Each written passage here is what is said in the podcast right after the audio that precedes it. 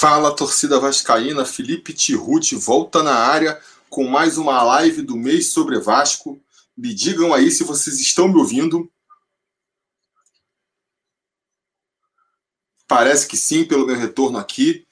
É, vamos começar então mais uma live do mês sobre Vasco, aquele compromisso mensal que eu tenho aqui com vocês, da gente se reunir para trocar uma conversa. Também eu aproveito para sortear sempre uma camisa entre as categorias contempladas aí dos apoiadores do canal, um apoio aí que tem sido mais fundamental do que nunca, né? Não só a ajuda financeira, que não, não, não me sustenta nem nada disso, mas é importante, né? Até para manter o projeto, né? Justificar para minha esposa aqui, para as minhas filhas, por que, que eu agora não estou botando as minhas filhas para dormir, por que, que eu não estou assistindo um filme com a minha esposa no final de semana, sabe? É um trabalho como outro qualquer, é importante ter um retorno financeiro, mas mais do que isso até, né? Eu acho que é o apoio mesmo moral de, de confiar no projeto, querer que o projeto continue. É, é isso que, que eu acho que ajuda mais, né? Porque a gente está indo por um caminho um pouco diferente, é, menos convencional, né? Se eu quisesse fazer aqui um, um canal uh, de mais sucesso, a gente sabe. Eu poderia estar aqui falando de uh, das próximas contratações do Vasco, quem vai ser o lateral esquerdo, sei lá, a camisa da capa que vai ser lançada, que são assuntos mais simples de serem abordados e que trazem mais audiência também. Uh, mas eu prefiro abordar assuntos que eu acho que são mais importantes para o futuro do clube, mas que são mais espinhosos, que são mais trabalhosos, como é, a questão, por exemplo, do, dos direitos de transmissão, a questão aí do estatuto, essa parte política que é chata, mas é importante da gente debater também.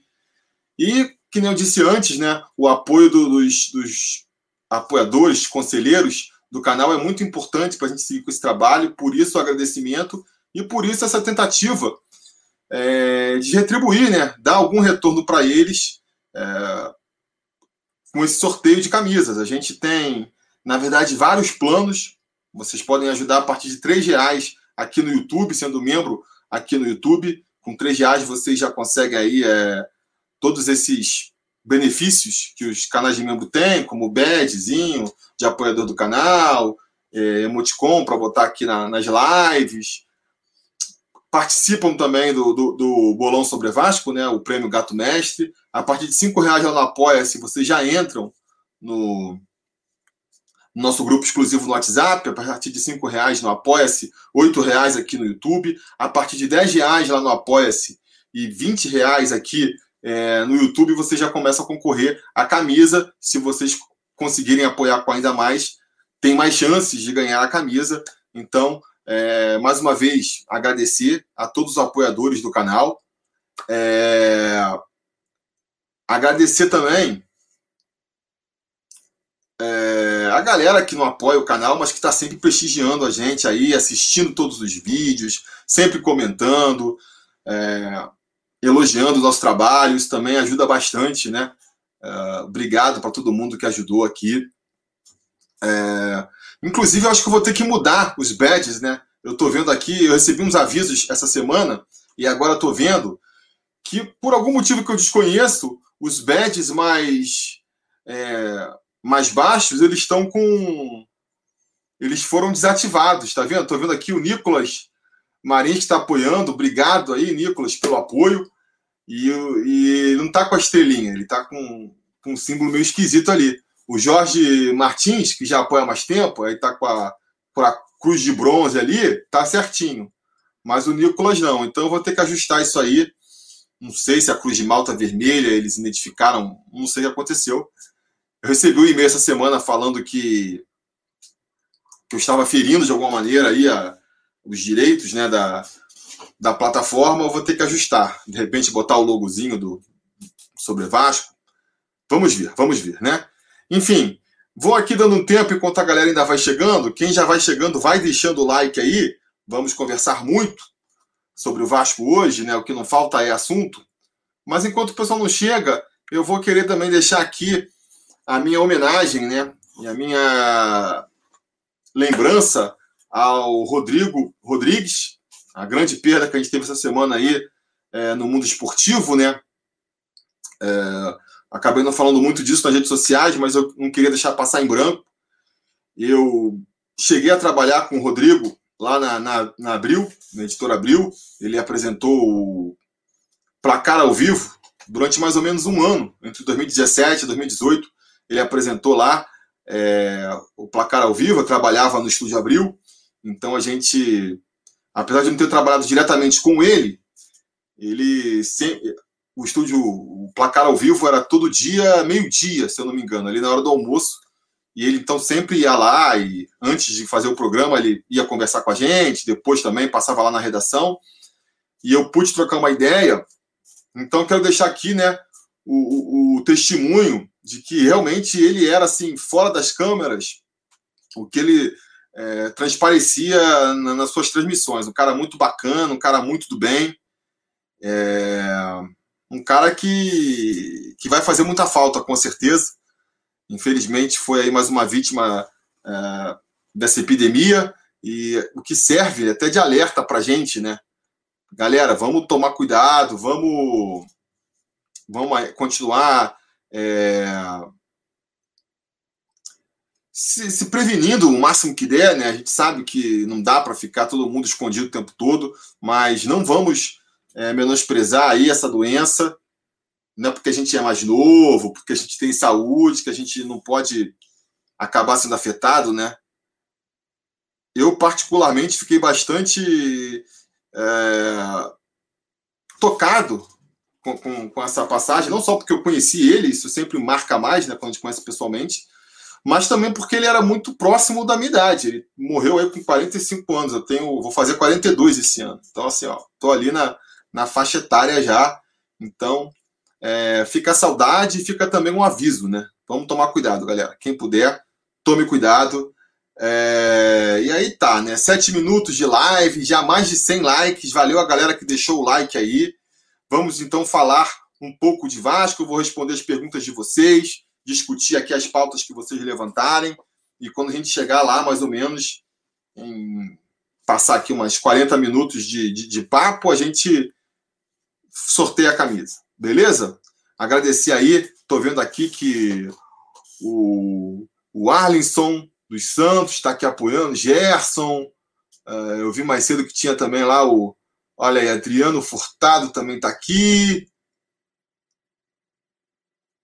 O Vasco 1923, que é o nosso Edu Silva Santos.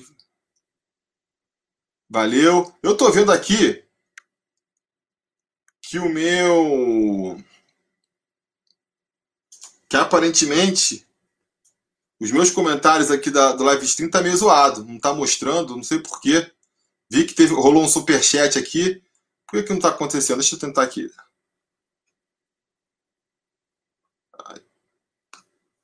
Teve aqui um. Um superchat, por exemplo, do Pedro Henrique Aranha que eu não, tô, não tá aparecendo aqui, né? Que ele falou que o que você achou do relatório do Itaú BBA 2020? Pedro, eu, cara, não consegui ver direito. Eu soube que. Eu soube que. É, falou mal do Vasco, né? O Botafogo também, eles ameaçaram. A gente sabe que a situação do Vasco é complicada, né? A gente sabe que a situação do Vasco é complicada. Não precisa de mais um estudo para dizer isso. E é por isso que eu, que eu insisto que essa eleição agora vai ser tão importante. Ou a gente consegue botar a casa em ordem agora, ou pode ficar tarde demais. Né? Eu acho que é meio que isso que a gente tira de conclusão desse relatório, pelo que eu li por cima, né? Pelo que eu li por cima. Mas eu quero é, depois olhar com mais cuidado para ver se a gente consegue tirar uma informação além disso. Se você souber aí, se tiver alguma coisa já que, Fortunato, Adriano tá aqui. Fortunato, eu falei o quê? Não falei Fortunato, Adriano? Foi mal, desculpa. É, deixa eu ver aqui.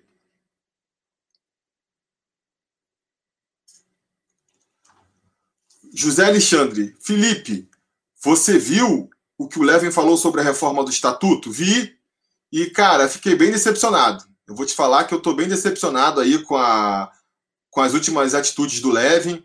Sempre tive uma desconfiança no, no, na postura dele, né? A proposta dele acho muito ousada e tal, mas nessas últimas semanas é... eu não gostei, cara. Não gostei, primeiro, de ele ter é, ficado em cima do muro na questão dos sócios gerais. Acho que ele tinha que ter se posicionado a favor da gente, né? Eu digo isso enquanto sócio geral que, que participou da anistia. E agora também, pô, tá tentando defender aí essa essa reforma do estatuto que é indefensável. Essa que é a grande verdade, sabe? É indefensável. É... Eu quero fazer um vídeo melhor sobre isso. Eu quero ler certinho para levantar todos os tópicos na reforma do estatuto. Mas pelo que a gente já tem lido por aí, dá para ver que, cara, vai ter muito mais prejuízo do que benefício nessa reforma. E para mim, assim, quem está defendendo essa reforma está se queimando muito.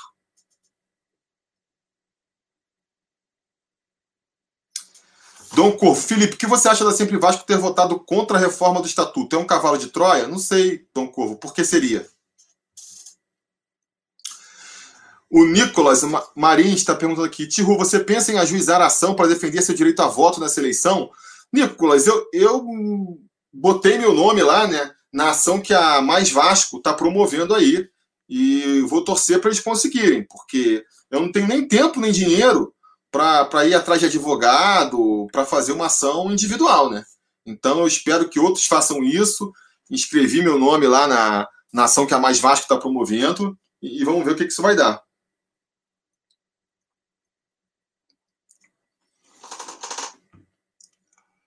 O Frank Pena perguntando qual é a minha perspectiva acerca da análise do Levin. Eu acho que ele foi, cara, muito infeliz. Repito aqui. Portuga Vascaíno é, é um canal bacana aí, de um, de um Vascaíno lá de Portugal. Fica aqui, aqui até a, a indicação aí para quem quiser ver. Ele pergunta aqui o que, que eu acho sobre a situação de, de ficha limpa, quem pode ficar de fora por causa da ficha limpa. Eu não vi, né? É um dos pontos assim que o pessoal levanta aí sobre a, os benefícios dessa reforma. Eu, sinceramente, não sei quais seriam ali os, os é, como é que se fala? Uh, os pontos legais que justificaria, ninguém pode. Assim, eu acho que é um ponto positivo, mas assim, não é porque o cara, de repente, é, é ficha limpa que ele é correto para começo de conversa, né? Pode ser um cara que faz um monte de, de irregularidade aí, só não foi nunca pego pela justiça. E, e mesmo que não seja, né? Pode sempre botar ali um, um laranja, um fantoche para se candidatar como presidente. Eu não sei tanto qual é a efetividade. Eu acho que me melhor do que ficha limpa é a gente garantir processos de transparência, processos é, democráticos. Quanto mais acesso o, a, o sócio e a torcida tiver ao que está sendo feito dentro do Vasco, eu acho que é isso que vai garantir ali é, que o Vasco seja gerido da forma mais correta. Mais do que o cara ser ficha limpa ou não.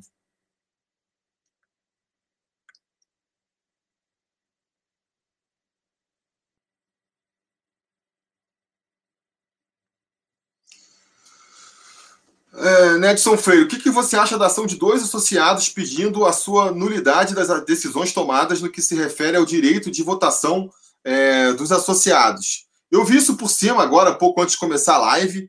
É... Eu acho que era de se esperar, né? A galera vai começar a entrar na justiça para poder tentar reaver os seus direitos. Eu te garanto que nenhum dos sócios aí, parece que são 750 sócios gerais que foram aí é, retirados, ninguém está satisfeito. Todo mundo pagou aí durante dois anos é, de mensalidade, 70 reais por mês, é uma, uma grana considerável, uh, para chegar agora, né? E quem entrou de sócio geral fez isso basicamente para poder votar. Vamos combinar, né? E aí chega na hora aqui que a gente vai poder é, usufruir desse benefício, tiram o benefício da gente. Eu acho que não está ninguém satisfeito e é normal que, que, que entre a justiça, acho que vão, ter, vão haver mais processos nesse sentido.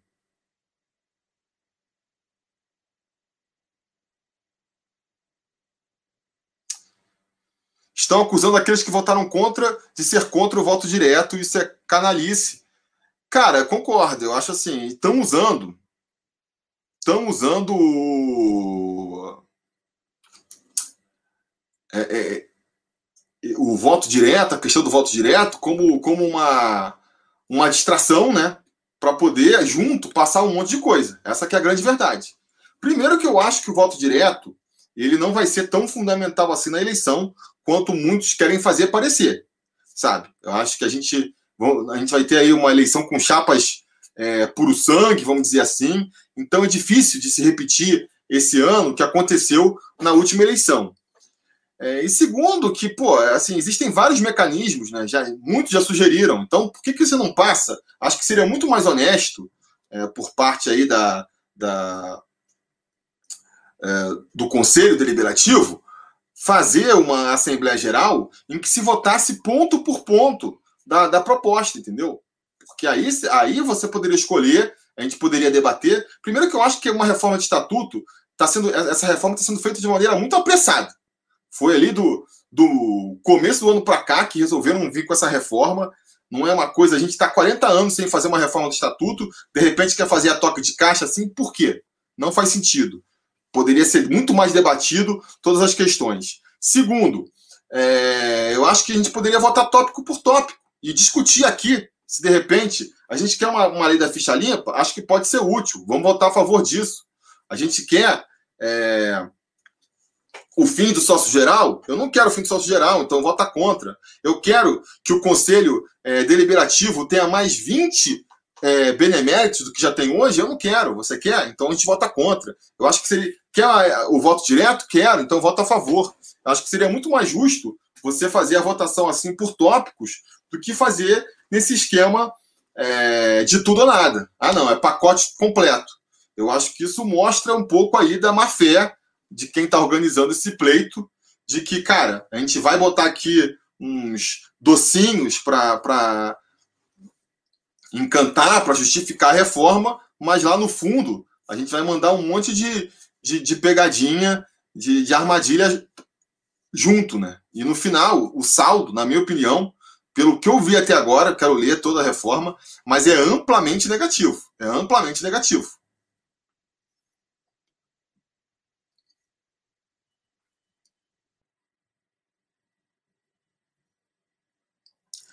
O Daniel Ferreira está fazendo uma pergunta aqui que me fazem é, de vez em quando, né? Se eu sou um vascaíno paulista, dá para explicar?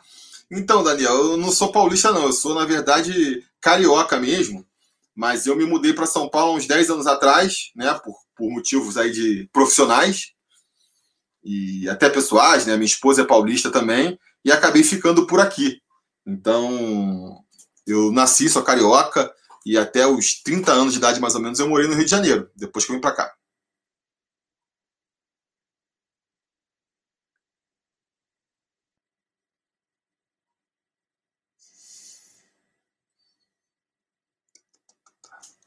Lucas Aleixo, Felipe, te acompanho desde o tempo que você apresentava atrás de uma bancada. É, pois é, Lucas. Isso, em formato de jornal. É o comecinho lá do Sobre Vasco, acho que foi o primeiro e segundo ano que eu fiz assim ainda. Aí foi 2015, 2016, né? A partir de 2017 que a gente começou a fazer esses vídeos mais, mais livres, né? É, eu pretendo, sim, no futuro, bem próximo da eleição, é, fazer. Tem dois tipos de vídeo que eu quero fazer por aqui, né?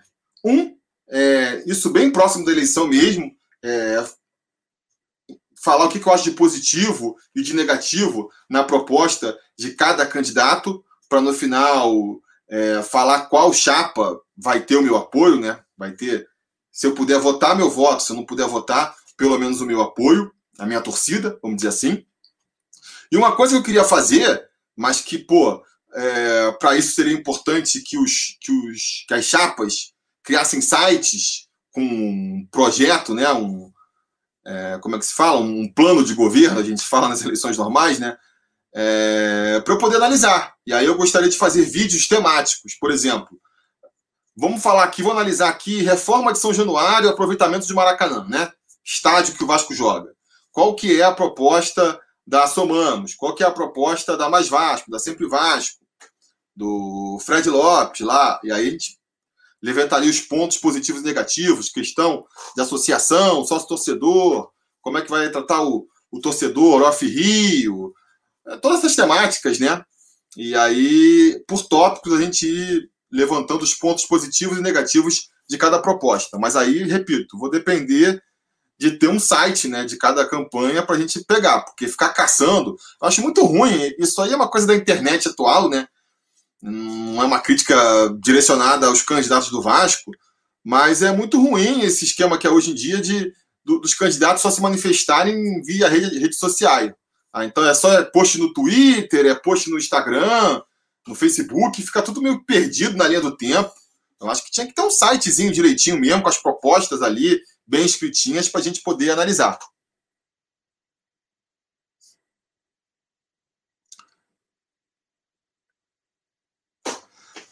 Adriano Fortunato, ele está perguntando aqui, ó, se eu já pensei em fazer uma live com convidados inscritos do canal. Adriano, cara, eu comecei há muito tempo atrás a fazer uma live aqui, que eu sempre tinha, eu sempre trazia, tentava trazer um convidado ali, um youtuber, um outro, uma outra é, influencer, né? O pessoal gosta de falar, vascaíno, e também com apoiadores do canal, né?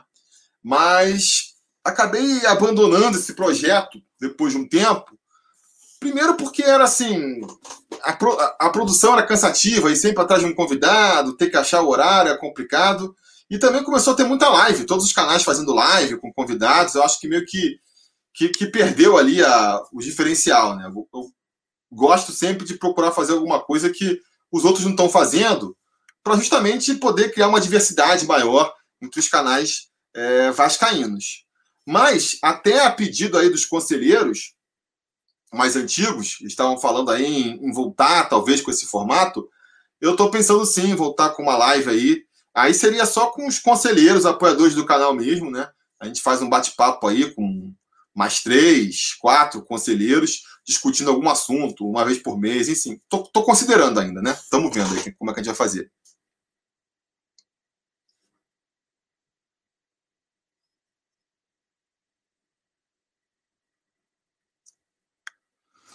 Frank Pena, gostaria de ver debate entre os candidatos. Cara, eu também gostaria.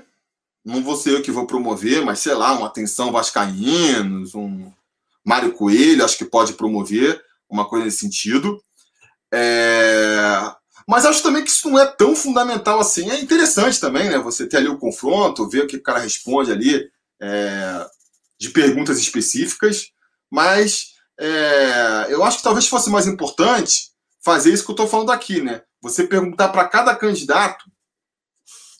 Talvez fosse até importante, num primeiro momento, você fazer isso. Pergunta, faz um, uns programas especiais perguntando para cada candidato o que, que eles acham de tópicos específicos.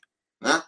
Ah, o que, que você acha de, da reforma de São Januário? O que, que você acha do sócio torcedor? O que, que você acha é, do futebol? Como é que você vai gerir o futebol? E aí você tem ali um, uma resposta mais aprofundada de cada candidato sobre cada temática.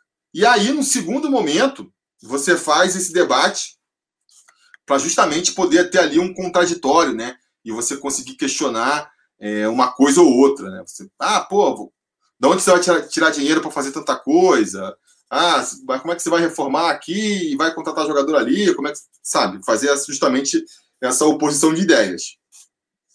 Eu acho que isso é uma coisa que pode fazer um grande diferencial esse ano, inclusive, porque há três anos atrás, parece pouco tempo, mas aqui a, a comunidade do, do Sobre Vasco na internet, ela ainda engatinhava, né? Eram poucos canais que ainda existiam. Eu já tinha o Sobre Vasco, mas eu acho que tinha também o do Mário, do Vascaíno Sincero, mas não tinha muito mais que isso, não. Depois, é, de uns anos para cá, depois daquela eleição, é que foi ver, a gente foi ver essa explosão aí de. Tinha também o Atenção Vascaínos, né?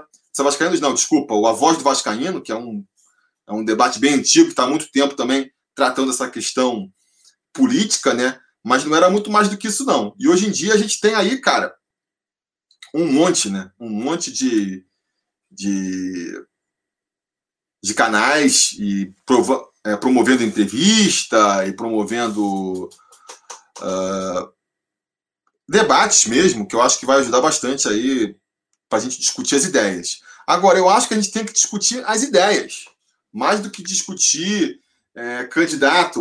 Eu vejo muitas vezes a gente fulanizando a questão, né? Ah, não, porque o candidato X é bobo. Ah, não, porque o candidato é, Y é feio. Acho que, cara, vamos discutir as propostas mais do que os candidatos. Acho que é isso que vai fazer o Vasco crescer. William do Carmo ajudando aqui com 10 reais no superchat. Valeu, William. E ele está perguntando aqui, ó. O Leven tem dado sinais de estar fechado com o pessoal do Eurico. Felipe, você sabe dizer se o Nations Bank recuperou parte da grana que investiu no Vasco? William, cara, eu, eu não sei. Eu não sei, eu acho que não. Eu acho que, que eles devem ter tomado prejuízo aí. Porque. Como é que eles recuperaram, né? Eu acho que. Eu não sei exatamente quantas. Essas penhoras, hoje em dia também isso é uma coisa que hoje em dia a gente acaba sabendo bem melhor, né? Ah, exatamente o que está sendo penhorado, por quê. O Vasco está nesse estrangulamento financeiro desde que rompeu com o Nations Bank. Acho que muitos desses, desses é, como é que se fala? É, é, esses bloqueios que foram feitos foram por causa do Nations Bank, mas eu não sei quanto de dinheiro que eles pegaram de volta, não. Eu só espero que já tenha sido tudo resolvido, né? Que a gente não tem ainda que ficar pagando e devolvendo dinheiro por conta dessa confusão, porque são essas dívidas antigas, basicamente, que atrasam a vida do Vasco hoje em dia, né? Maxwell está perguntando aqui o que, que eu acho que tem que ser feito para o Vasco voltar ao topo do futebol brasileiro. Cara, eu acho que tem que ser feito o feijão com arroz, sabe? O Vasco tem que conseguir renegociar a dívida dele aí. É... Eu acho que, cara, assim. Todas as chapas têm mais ou menos a forma como tem que ser feito. Tem que, de uma maneira ou de outra, conseguir um adiantamento aí de 150 milhões de reais para conseguir é, equacionar essa, essa dívida imediata que o Vasco tem, essa dívida que, que fica todo dia cobrando, que faz bloqueio e que impede o Vasco de é, fazer planejamento a longo prazo, né? Porque você, pô, vende um jogador, você começa a falar que vai vender o jogador, já começa a, a pingar bloqueio. Como é que se fala? Ação judicial na, na, na, porta do Vasco querendo bloquear a grana que vai entrar, né? Você fala de um patrocinador, já começa bloqueio. Então, você conseguindo negociar essas dívidas imediatas, você já dá um respiro para o clube, você já permite que, que um planejamento de médio prazo ali, né? E claro, você tem que pagar essa dívida está renegociada, ela não está resolvida. Você tem que começar a pagar o cara que você pegou dinheiro emprestado sem atrasar, para você não transformar essa dívida em outra dívida ainda maior, né? Depois, é, procurar mais fontes de receitas. O Vasco tem que saber explorar melhor o seu principal diferencial, que é a torcida. O que, que o Vasco ganha com a torcida que os outros clubes que têm torcidas menores não ganham? Porque é, a receita do Vasco com bilheteria não é diferente de outros clubes com menos torcida. Na questão é, do dinheiro da televisão, ganha mais do que muito clube, mas está tomando volta aí de outros clubes que estão ganhando três vezes mais que a gente. E que nem eu tenho falado aqui no canal, pode aumentar ainda mais essa diferença se o Vasco não tomar cuidado com essas mudanças na lei que estão tendo agora. Sócio torcedor cresceu agora, né? Tá fazendo uma diferença, mas pode fazer mais também ainda. Como é que você explora, né? O Bruno Maia tem dado uma sugestão muito interessante do Vasco explorar melhor aí a, a criar uma base de dados para poder explorar melhor ali, conseguir vender melhor é, para patrocinadores. O Atlético Paranaense faz isso com muito menos gente. Por que, que o Vasco não faz, entendeu? Então, essa é outra coisa. E ser mais consciente também na montagem do time, entendeu? Dando um salve aqui para Adriano Barros, que, que deu um superchat para gente. Salve. É... Eu acho que é isso no time, montar um time mais. ser mais razoável na, na montagem do time. Não dá para. Se você não tem dinheiro para contratar um super craque, não tenta contratar um super craque, sabe? Não tenta ressuscitar a carreira de jogador só para trazer um jogador de nome para o seu time. Eu acho que isso é furada. Não traz jogador emprestado sem, pô, é... ter uma garantia ou, ou, uma taxa de retorno. Um monte de, eu vi agora que é a moda, um monte de clube menor que o Vasco cobra a taxa de vitrine para o jogador. Eu contrato o jogador, vem por empréstimo, mas se no final desse empréstimo outro clube se interessar por ele, eu ganho uma, uma, uma taxa por essa faixa, por esse, por essa compra, porque pô, ele no meu clube ajudou a valorizar o jogador. e, e não está fazendo isso, entendeu? O Vasco não faz isso. Então são várias coisas que o Vasco pode fazer para conseguir botar a cabeça para fora da água e a partir daí voltar a se reestruturar. Agora, vai ser um processo demorado. A gente está há 20 anos descendo a ladeira, não vai conseguir chegar lá no topo num pulo só, de um ano para o outro. Eu acho que. Mas acho que a gente pode subir com muito mais velocidade do que caiu. Acho que a gente pode sim. Tadson Guerra, Tihu, você acha que dessa vez o Breno engrena no Vasco? Cara, eu já perdi a esperança com o Breno. Sinceramente, já perdi a esperança com o Breno. É... Não acho que é impossível, torço para que ele consiga se recuperar, mas, cara, vai ser aquela, aquele bônus, né? Se vier, vai ser lucro. Ficar contando com isso e criar a expectativa de uma volta do Breno, eu não crio, não. O Edu, Edu, você tá sumido lá do grupo, cara, volta. Grande conselheiro e também tá moderando aqui a nossa live. E ele pergunta se o gol do Felipe sai ou não sai o gol do Henrique. Pô, Edu, vai ser difícil, né?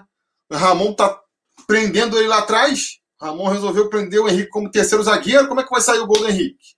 A quem interessa que não saia esse gol do Henrique? Fica o questionamento aqui. Fica o questionamento. Vamos ter o Henrique completando a sua carreira inteira no Vasco, o jogador que vai nasceu no Vasco e vai se aposentar no Vasco e não vai conseguir fazer um golzinho com a nossa camisa, tem que fazer esse gol, tem que fazer essa gol, com certeza.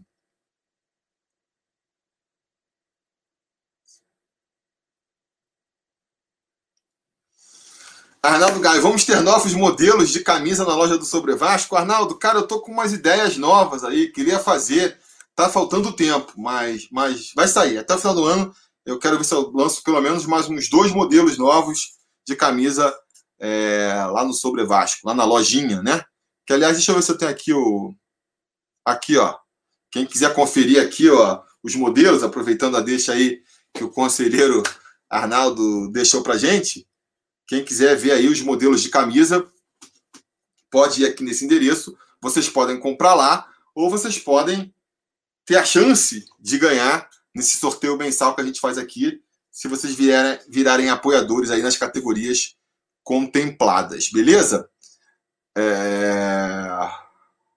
Vou botar aqui também, ó, a propagandazinha para ficar passando aqui por baixo. Deixa eu ver.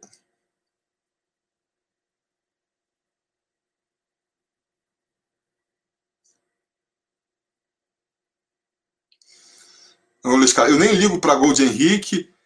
É, é, claro, né? É uma brincadeira que a gente faz aqui, Luiz, porque é óbvio, né? Não, não importa muito quem faz o gol. O importante é que o Vasco faça gol. Pode ser até gol contra que tá valendo.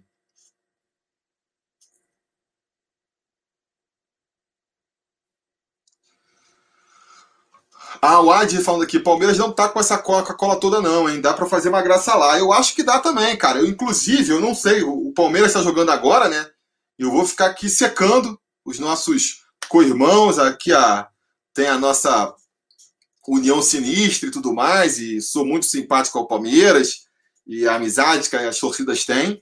Mas o, agora, especificamente, eu vou torcer para o Palmeiras cair mais cedo nesse Brasileirão para ver se a gente pega eles agora joga, já no começo do campeonato, já no dia 9, né? Porque se eles chegarem na final do Paulista, aí o jogo vai ser adiado.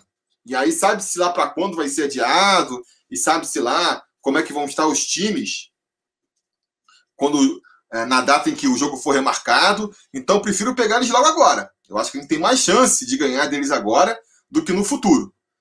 É, então vai ficar aí a minha secada para os nossos irmãos palmeirenses para ver se eles já caem aí antes da final e a gente confirme esse jogo no dia 9. Não só porque a gente está morrendo de ansiedade para ver o Vasco jogar de novo, né? no Campeonato Brasileiro, mas também porque eu acho que vai ser uma boa oportunidade da gente voltar a vencer eles. Porque é, eu vi esses dias uma estatística aí que me impressionou. Desde 2015, aquela campanha de rebaixamento que a gente conseguiu ganhar deles lá no, no, no Allianz Parque, né? Aquele gol do Nenê e tudo mais. É, que a gente não ganha do Palmeiras, acredita? Então tá na hora de ganhar de novo e espero que já seja agora já no dia 9. Muita gente comentando e perguntando e dando like aí. É...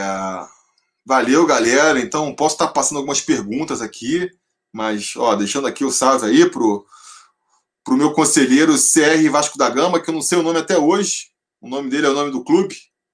Já apoia a gente há algum tempo aí, mas deixa o salve. Rodrigo Pires perguntando se eu sou a favor dessa reforma. Não sou.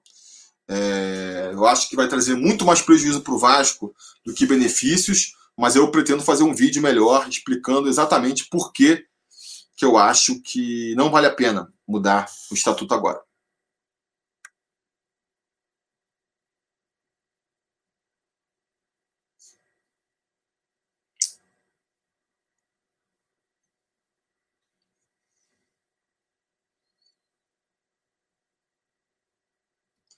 Quanto foi o jogo do Palmeiras hoje? Está sendo agora, Luiz. Olha aí, ó. J. Souza informando que está 0 a 0 por enquanto. Mas o jogo começou. Deve estar aqui no segundo tempo? Já?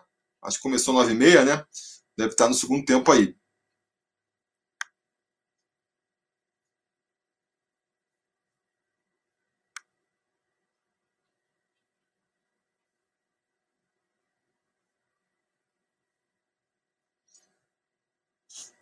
Dom Corvo. Luxemburgo provando no Palmeiras que é ultrapassado. Eu venci, Felipe. Me crucificaram no ano passado. É, pois é, cara. É assim, eu acho, eu acho que a passagem do Luxemburgo pelo Vasco foi positivo. Foi bem positivo. A gente tem que admitir que ele conseguiu ali, em pouco tempo, arrumar o time é, e deixar o Vasco competitivo de uma maneira que ele não vinha sendo antes, né? Agora, a solução que ele arrumou para isso foi uma solução assim bem conservadora, vamos dizer. Não teve nenhuma é, inovação tática, até porque a gente pode alegar que não tinha também muito recurso para isso, né? Então, acho que foi uma passagem positiva do Luxemburgo pelo Vasco, sim. Não sei se ele conseguiria manter o bom trabalho agora, porque acho que muito do que ele conseguiu de empenho dos jogadores foi naquela promessa de que a, a, situação dos salários ia ser acertada até o final do ano e não foi. Acho que isso até contribuiu muito para ele ter saído, né? É... Agora, me surpreendeu. Me surpreendeu o Palmeiras com, com dinheiro, bala na agulha para poder ir atrás de, dos técnicos mais badalados que tem aí, né? E teoricamente projetando aí disputar com o Flamengo e agora com o Atlético Mineiro, sei lá, é, os títulos e a hegemonia do futebol brasileiro, me surpreendeu o Palmeiras indo atrás do Luxemburgo. Eu achei que o Luxemburgo não, não, fosse recuperar essa moral tão rápido.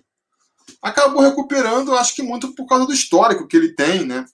Lá no Palmeiras, ganhou muitos títulos lá pelo Palmeiras, mas eu acho que realmente, assim, é, esse treinador de da prateleira de cima, como ele já foi por muito tempo, ele realmente é, já não é mais. Já não é mais. Se eu fosse o Palmeiras, eu apostaria em outro treinador, né? Já para ficar claro aqui. Lucimar deixou o like, valeu, Lucimar, pelo apoio. Pô, tem que, tem que mudar esse.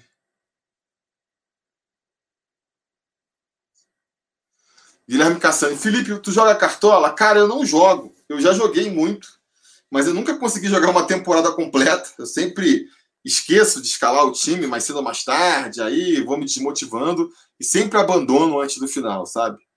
E, pô, nesse campeonato, então, agora que vai ser um jogo atrás do outro, que eu também tô todo enrolado aqui, não vou nem tentar. Vou nem tentar porque já sei que não vou conseguir. Já sei que não vou conseguir. Pessoal aí é, que apoia o canal tá até montando uma liga lá. Não sei se eles podem querer compartilhar aqui para o pessoal entrar, não sei. Mas eu, particularmente, tem liga que o pessoal faz lá no grupo dos, dos conselheiros. Eu acho que o pessoal também do, do Telegram está fazendo liga. É, mas eu mesmo não vou participar de nenhuma, não.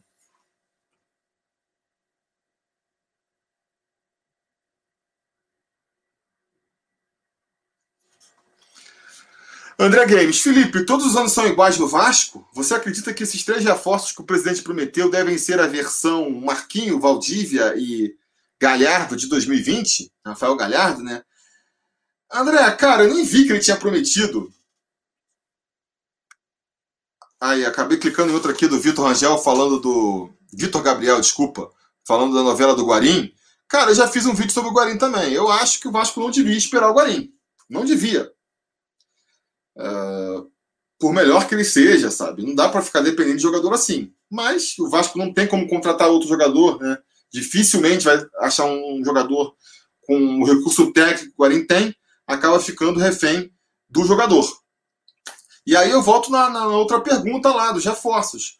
Não adianta, enquanto o Vasco não se reestruturar financeiramente, não criar uma estrutura técnica mesmo, né? Tá fazendo CT aí, tem que fazer CT, tem que trazer bons profissionais, tem que pagar em dia, tem que ter dinheiro para conseguir pagar o salário que os melhores jogadores precisam. Enquanto não criar essa estrutura, é, é difícil de, de, você esperar que vai trazer um jogador que faça diferença. Por que o jogador vai querer vir para o Vasco e não ir para um outro clube? Porque vamos, vamos e venhamos, né? Em termos de condições é, de trabalho e, e, de potencial de pagar salário e de e até de receber em dia, o Vasco está atrás da maioria dos, dos clubes da Série A. Então, por que, que. E não à toa, por conta disso, a gente perde jogador para Bahia, a gente perde jogador, às vezes, para até para um Ceará da vida, né? Com todo respeito a esses clubes que não tem, são tradicionais, mas não tem a dimensão que o Vasco sempre teve. É, e aí, o que, que vai fazer um cara vir para o Vasco e não para esses clubes? Para não falar em outros clubes grandes que estão mais, melhor estruturados que a gente. É difícil, né? Se não for uma coisa pessoal, do cara que já jogou no Vasco, que é vascaíno, vai ser porque não tem outro clube oferecendo proposta para ele. Normalmente vai ser isso, né? Então tem que dar muita sorte. Eu não me empolgo com a possibilidade de trazer jogador e nem com as especulações. Quando chega, a gente tenta fazer uma análise melhor e torce para que dê certo, mas expectativa de que vai vir um jogador de fora e que vai ser o cara que vai transformar o time, eu não alimento muito essa expectativa, não. É... Danilo Persílio, ajudando aqui com o superchat, valeu. E per... falando, Tiru, você é fera, obrigado de novo. Parabéns pelo canal. Será que mais Vasco e Sempre Vasco vão tirar votos uma da outra e teremos presidente que não apoia é, esse estatuto, que apoia esse estatuto, melhor dizendo, Danilo, é um risco, né? É um risco que pode existir, sim. Eu acho que é, isso é até uma coisa que a gente estava debatendo lá no Papo na Colina, né? Uma das reformas que poderia ter no estatuto, por exemplo, era uma eleição mais proporcional, porque é, acho que isso seria muito mais benéfico para o Vasco do que qualquer proposta que está sendo feita nessa reforma aí. Porque como é que é hoje em dia no Vasco? Como é que é a eleição? Você vota nas chapas, a chapa vencedora leva 120 cadeiras no conselho. A chapa que fica em segundo lugar leva 30 cadeiras, né? Para se juntar com 150 conselheiros beneméritos que estão lá por resto da vida. É, isso independe. Se a, se a chapa vencedora ganhar com 51% dos votos e a chapa perdedora ganhar com 49% dos votos, ou se a chapa vencedora ganhar com 99% dos votos e a chapa que está em segundo lugar ganhar com 1%, ficar com 1% dos votos, a, a, a distribuição do conselho é igual. É igual. Eu acho que isso aí gera uma distorção indesejável, né? Seria muito mais é, interessante para o Vasco e até mais plural, para ter mais vozes e mais opiniões é, que fosse uma coisa proporcional. Você pega lá e você tem, vamos aqui só para simplificar a conta, né? Vamos supor que tem uns 100 cadeiras no conselho e você, a chapa da Mais Vasco ganhou 30% dos votos, ganha 30% das cadeiras. A Sempre Vasco ganhou 20%, 20%, somamos 20 também, 20%. Aí vai ter lá, a, sei lá, Petro Vasco, essas Vascomente, ah, ganhou 1% dos votos, bota lá, um conselheiro. Eu acho que isso seria muito mais representativo e muito mais interessante também, né? Porque hoje em dia a gente fica nessa questão aí. Ah, então a Sempre Vasco ela tem que se unir com a Mais Vasco para ter mais chance de ganhar? Beleza, mas se as duas ganham também, você está dando ali é, o segundo lugar e, portanto, 30 cadeiras para, de repente, uma chapa que não está tão alinhada. De repente, se a Sempre Vasco e a Mais Vasco conseguem ficar em primeiro e segundo lugar, elas botam 150 conselheiros e aí isso ajuda muito mais a, a fazer umas reformas realmente é, modernizadoras no Vasco, né? Seria mais interessante. Então são é, questões que ficam, né? Questões que ficam. Eu até há um tempo atrás lendo sobre porque essa questão aí do, da, da, eleição indireta do Vasco é, é tipo um esqueleto que ficou do passado, que outros, do qual outros clubes já se livraram, e o Vasco ainda mantém. Acho que o Santos é assim também. Mas assim, se você pega 30, 40 anos atrás, todos os clubes eles eram assim. E aos poucos eles foram se livrando e fazendo reformas. E muitas vezes isso aconteceu, eu acho que no Flamengo, por exemplo, isso aconteceu assim. É, como é que você foi, conseguiu mudar? Justamente conseguindo eleger uma primeira chapa é, mais moderna e uma segunda chapa moderna também. Para aí você ter força para conseguir implementar a mudança. No Vasco, a gente nunca conseguiu isso, porque o Eurico Miranda mandou aí na maior parte do tempo, e mesmo quando o Eurico perdeu, pro, tanto para o Roberto Dinamite lá duas vezes, quanto agora para o Campelo e para o Brant lá, né? Ele ficou com o segundo lugar. Então ele ficava com 30 cadeiras no conselho, mas os beneméritos, que a maioria você sabe que está alinhado com eles.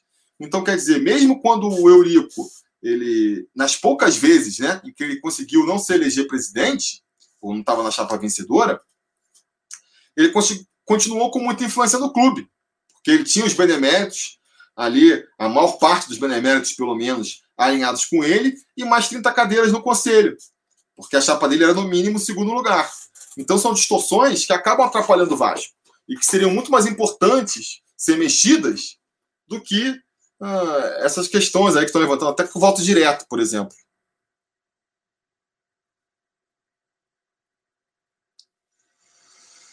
Tu, tu, tu, tu, tu, tu, tu.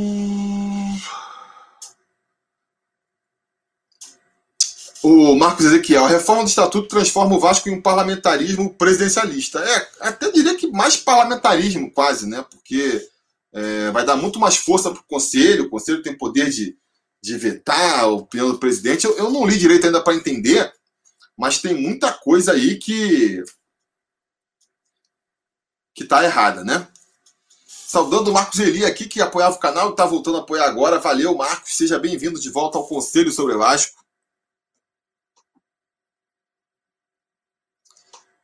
É, deixa eu ver aqui. Guilherme Cassano. Felipe, o que aconteceu com a modernização de São Januário? Cara, tá sendo tocada lá, né? Tá sendo tocada agora. O Vasco precisa priorizar também os seus projetos. E eu acho que é, até visando a eleição, né, no final do ano, o campeão tá, tá focando, tá, como é que se fala?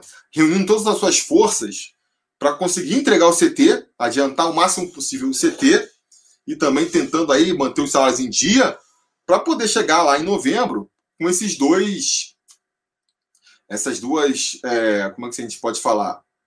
Uh, acontecimentos aí para reforçar a sua candidatura. Ó, oh, a gente está entregando o CT, o nosso time a gente está conseguindo pagar em dia, me dê mais uma chance. São Januário, a reforma, mesmo que ele tocasse agora, a gente não ia ver nada de concreto, né? Tão rápido. Então vai ficar aí, eu acho que um plano para um segundo mandato do Campelo, se ele for eleito, a mais Vasco, até porque tem muitos. É membros ali que, que fizeram parte dessa diretoria falou que, que, se, que se for eleita vai manter esse projeto aí do, do Campelo, né? Que é do Pedro Seixas, na verdade. O Leven está com outra proposta completamente diferente.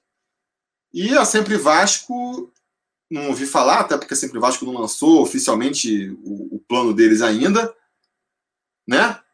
E o Lopes, Fred Lopes, eu não sei, eu acho que ele não tem nada muito concreto sobre reforma de São Januário, não, né? Mas enfim, a gente só deve ouvir realmente aí é, algo mais concreto sobre a reforma de São Januário ano que vem, já com a nova diretoria, né?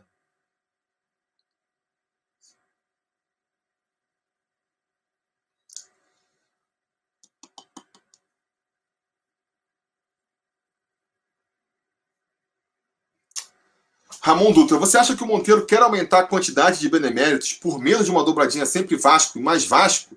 Cara, eu acho que é mais do que isso, sabe? Eu acho que. Eu acho que é uma questão.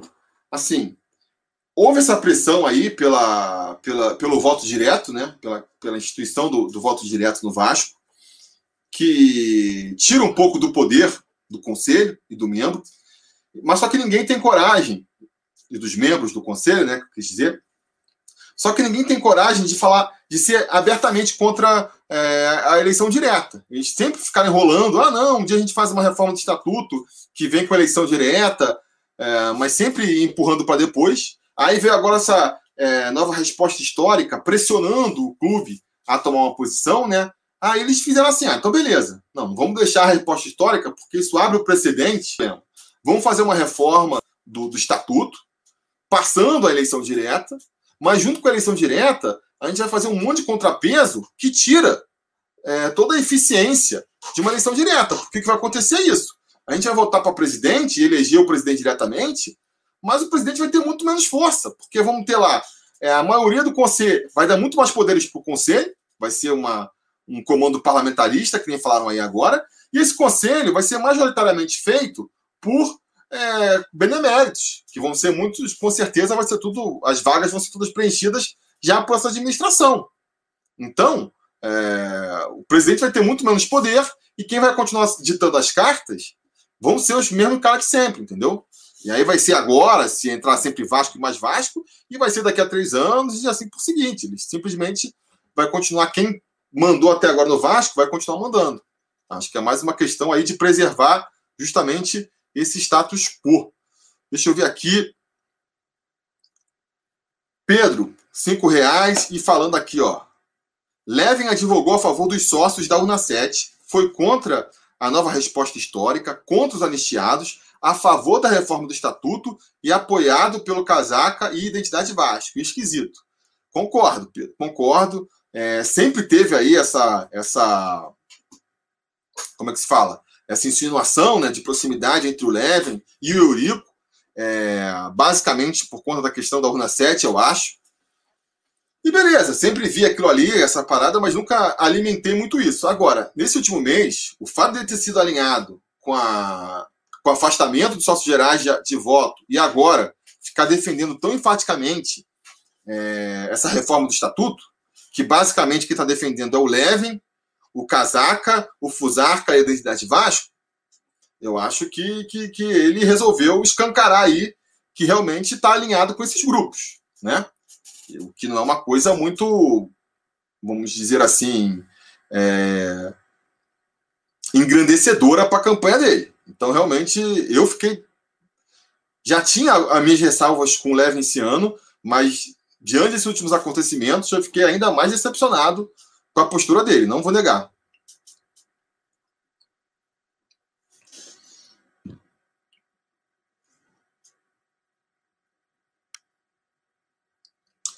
Dom Corvo, o Vasco não pode reformar São Januário agora. Jogar no Maracanã com nossa média de público vai quebrar. 30 mil por, dá prejuízo. Melhor recuperar primeiro e aumentar nossa demanda.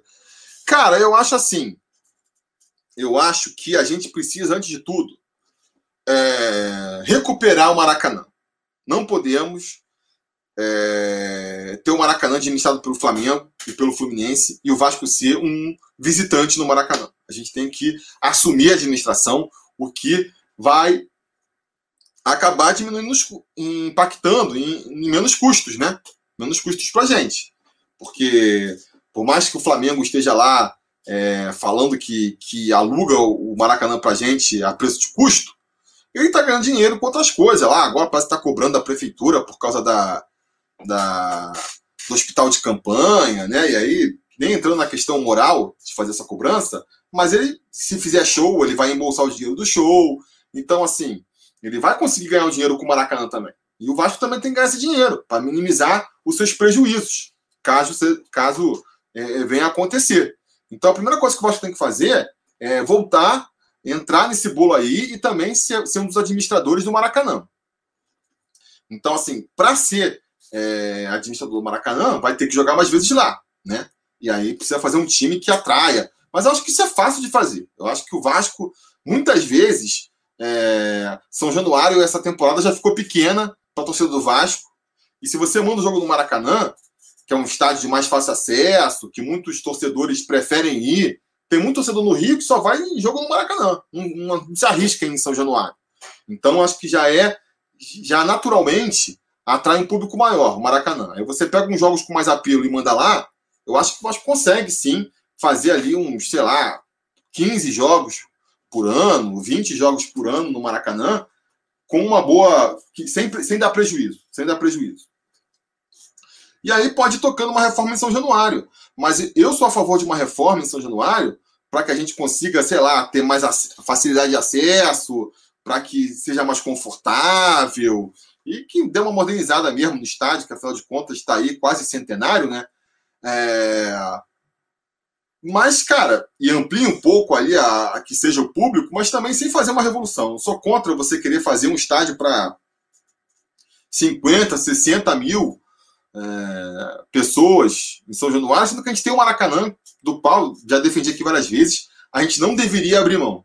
Então, acho que o Vasco deveria tentar compor, reforça, refor, é, é, reforma São Januário ali, bota, sei lá, 35 mil, 40 mil no máximo, e você fica com um estádio para 40 mil, e você tem um estádio para 70 mil. Se for muito apelo, você joga no Maracanã, se não, que nem sempre foi. Né? Foi de um tempo para cá, foi aí, sei lá, nesses últimos 20 anos, que o Eurico, sei lá por que motivo, resolveu brigar com o Maracanã e abraçar São Januário. Mas eu cresci com o Vasco jogando tantas vezes no Maracanã quanto jogava em São Januário. 97, se você for ver aí, a maior parte da campanha do Vasco foi no Maracanã. Vários jogos do Maracanã. Então, cara, eu acho que o Vasco não deveria abrir mão do Maracanã de jeito nenhum.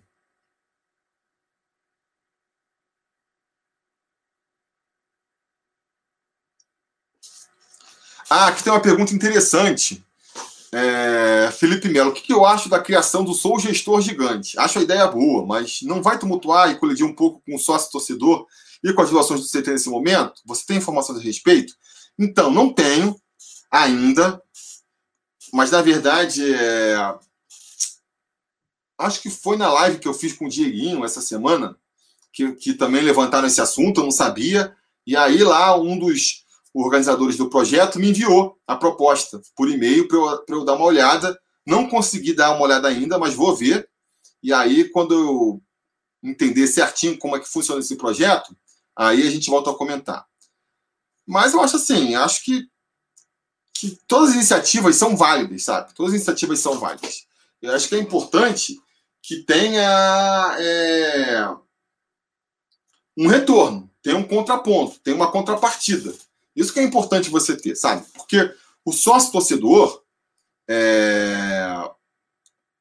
o sócio torcedor, ele tem a contrapartida, teoricamente, de você comprar ingresso mais barato, conseguir facilidade para comprar ingressos. Então, de repente, é... ele é bem eficiente para atrair um torcedor que costuma ir aos jogos, sabe? De repente, você é um cara que tem um pouco mais de dinheiro, que ajuda o Vasco, você consegue ali é, gastando um pouco mais, ter ali a, uma camisa exclusiva de jogo, você consegue jogar no CT, é, sabe? Você tem uma recompensa também. E aí tem que ver qual é a recompensa que esse, esse programa aí do Sou Gestor do Vasco vai dar. E cada um, cada projeto desse, ele vai atingindo algum certo público, uma certa é, classe de, de vascaínos e vão se complementando.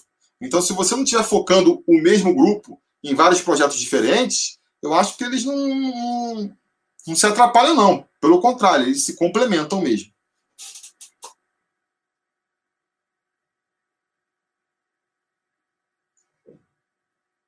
Rafael Costa falando que o Atenção Vascaínos lançou um vídeo quase agora, dizendo que parece que o Guarim vai rescindir o contrato mesmo.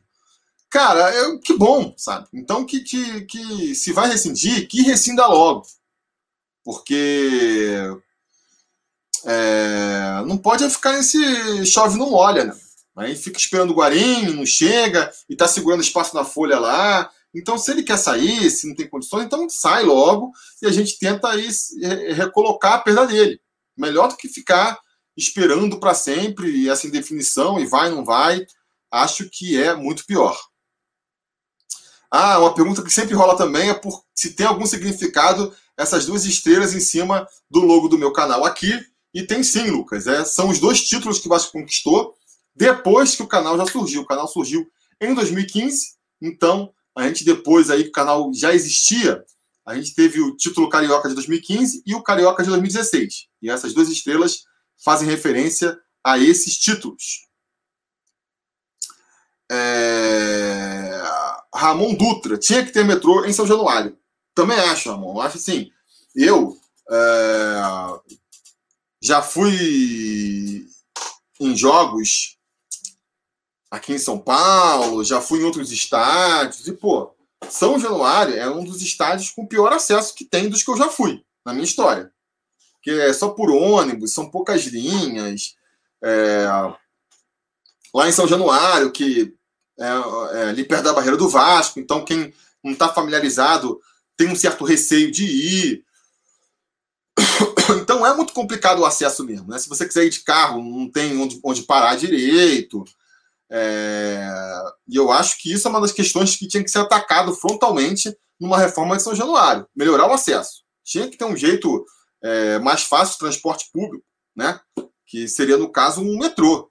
Uma linha de metrô que depois complementa com um ônibus. Tinha que ter alguma coisa nesse sentido, sim.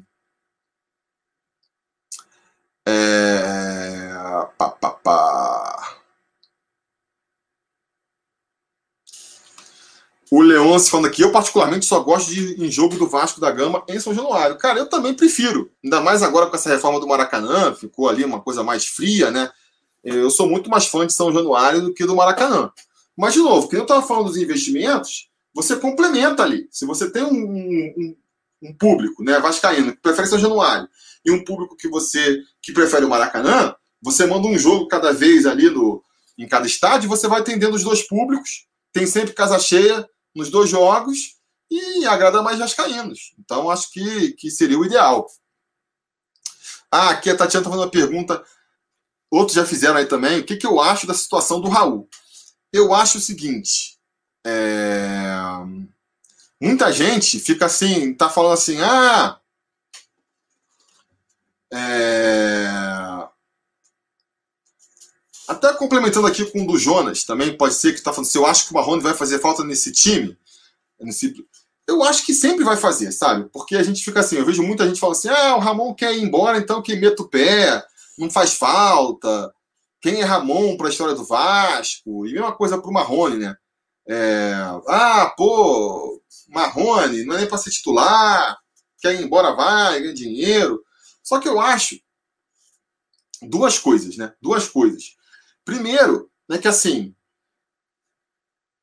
um campeonato, uma temporada, não se vence só com os titulares. Não é porque o cara é reserva que ele não pode ser importante. Né?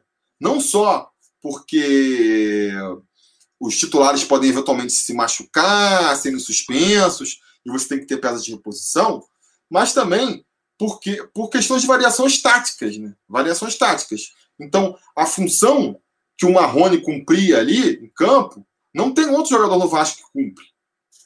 Ah, o Marrone está sendo substituído pelo Vinícius, que é muito mais habilidoso, parece muito mais promissor. Beleza, concordo. Só que a gente podia ter o Vinícius titular e ter o Marrone eventualmente de reserva. Ou para jogar do outro lado, quando o Thales não pudesse jogar, né?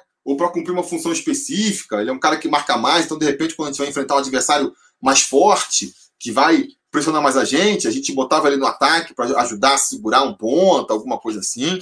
A gente perde essa alternativa. Mesma coisa serve para o Raul. Ele é um cara que, pô, vai ser titular da equipe, com ele saindo, a gente vai, pô, sentir um baque na, na, no time? Não vai, tá? porque ele não era nem titular, tinha perdido até essa condição. Agora, ele é um jogador com características que a gente não tem no resto do, do, do elenco, sabe? Os, outros, os nossos outros volantes, são volantes mais técnicos, mais habilidosos, mas que também são mais lentos, são menos combativos. O Ramon ele tinha essa característica, o Raul, desculpa, tinha essa característica um pouco diferente de ser um jogador mais veloz, mais combativo, mais ali chegar mais junto, né? E isso poderia ser interessante, dependendo do adversário que a gente fosse pegar. Então a gente perde mais uma alternativa. E no caso do Raul, a gente tem um agravante de que vai ser de forma involuntária, não foi algo planejado pelo Vasco. Porque o Marrone, pelo menos, a diretoria já está sabendo que vai negociar, já estava querendo negociar para tirar um dinheiro há muito tempo. Ele já estava ali na, na vitrine do Vasco, vamos dizer assim, há muito tempo. Né? Então, é. Então, o bem é, era para a diretoria do Vasco já estar se precavendo para conseguir substituir o Marrone à altura. O Raul não, ele vai sair a revelia do Vasco. Não é o Vasco está querendo negociar o Raul. É os caras que vão querer tirar, o Raul que está querendo forçar para sair. Vai, muito provavelmente, sair sem o Vasco ganhar nada. A gente, eu sempre fico defendendo aqui que o Vasco tem que é, investir em novos jogadores, jogadores mais novos, né? Para poder, justamente, quando ele eventualmente sair, o Vasco conseguir ganhar um trocado. A gente fez isso com o Ramon, com o Raul, e não vai conseguir nenhum dinheiro em cima dele, né? E repito, vai, vai sair a revelia do Vasco. Se fosse uma, uma, uma decisão consciente, olha, a gente está com muito volante, a gente está procurando volantes com outras características, o Raul não faz parte dos planos, então vamos abrir mão dele, que nem fez com o William Maranhão, por exemplo. O William Maranhão foi uma venda interessante. O cara está aqui, não faz parte dos nossos planos, não está conseguindo entrar nem na rotação, né? não fazia nem parte do elenco, estava treinando separado, sei lá. Aí chega uma proposta do Atlético Goianiense, vende, beleza, abrimos mão do jogador, nem ganhou nada, parece, mas está fora dos planos. Foi uma decisão que partiu do Vasco e mão do jogador. Quando, quando a decisão parte de fora, parte do jogador, parte da proposta do outro, e o Vasco não quer abrir mão, mas mesmo assim tem que abrir, porque é, é, o elo fraco da, é o elo fraco da corrente, aí sempre vai ser ruim. Eu acho que sempre vai ser ruim. Então, não é uma saída que não é uma saída que, que vai desmontar o time do Vasco, né? Se o Guarim ficando, por exemplo, vai, vai ser um, uma ausência muito mais sentida, se confirmando aí a saída do Guarim, do que a do Raul. A própria saída do Marrone eu acho que vai ser mais sentida. Mas, cara, é uma saída de colamento. Principalmente pelas circunstâncias, mais do que pela perda do jogador.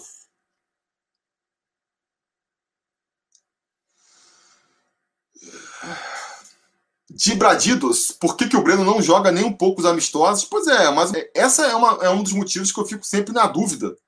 É, e vou ficar sempre desconfiado dessa volta do, do Breno até ele entrar e jogar. Né? Por que, que ele não jogou? Sabe? Ah, tá treinando, tá mais magro, mas aí vai jogar os amistosos, o cara não entra nem uns 10 minutos para jogar? Acho estranho. É... Pá, pá, pá, pá, pá.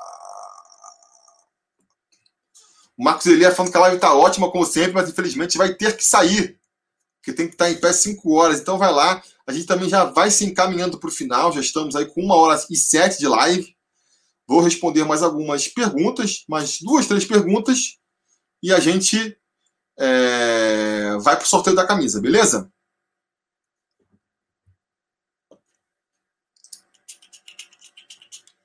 Ah, uma pergunta interessante. O Maxwell está falando aqui, ó. Eu sou sócio torcedor, sou do plano Caldeirão Mais. Valor de 70 reais lá. Se tiver eleições diretas, eu consigo votar? Não vai conseguir, Maxwell, porque a eleição direta, ela não é para dar direito. Tem muita gente que tá, confunde eleição diretas, eleições diretas, com eleições é, para todos os sócios poderem votar. Não é isso. A eleição direta, na, com as eleições diretas, vai votar todo mundo que já votava antes. A única diferença é que não vai ter depois, depois que tiver a eleição lá em São Januário, das chapas, não vai ter uma segunda eleição do conselho para é, retificar lá a, a decisão dos sócios, entendeu? Então vai continuar votando quem sempre votou. Para o sócio torcedor poder votar, aí é uma outra questão que tem que ser trabalhada.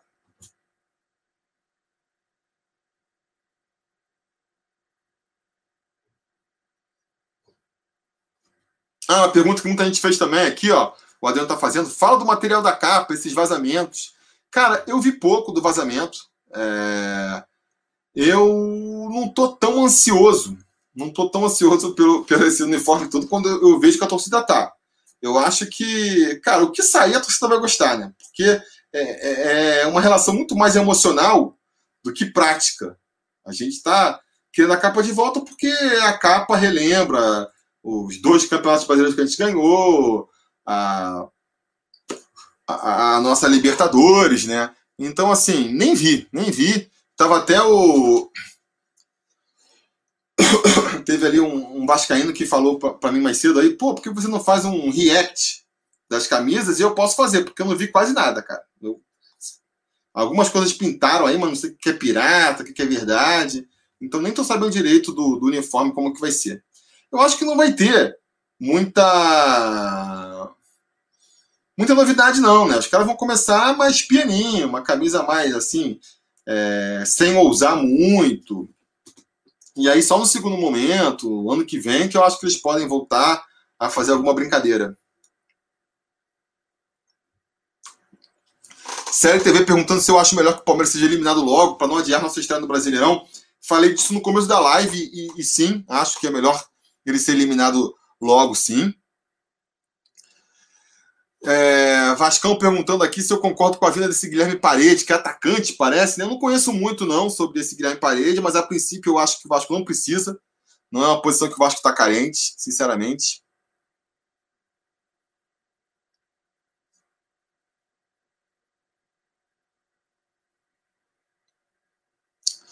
Deixa eu ver aqui.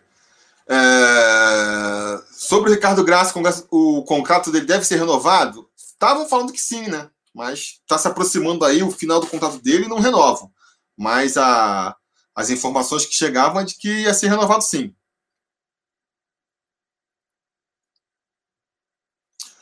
É... Pá, pá, pá, pá, pá. Lucas Fernandes, antigamente eu fazia análise das camisas. Pretende fazer com a capa? Ah, com certeza. Né? Vou tentar fazer sim uma. Um sobre Vasco Fashion Week. Sóstenes espalha, inclusive saiu a lista dos possíveis votantes nessas eleições.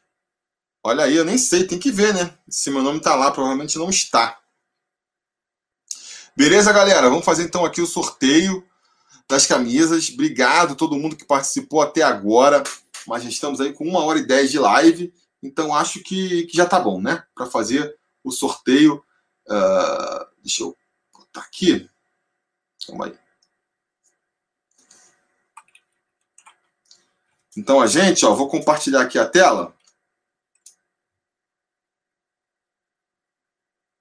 Vocês estão vendo aqui? Aqui são os 48 nomes que vão sortear, né? Os 48 números. Tem gente que está aparecendo mais de uma vez aí, conselheiros que apoiam nos planos mais altos têm mais chances de ganhar a camiseta.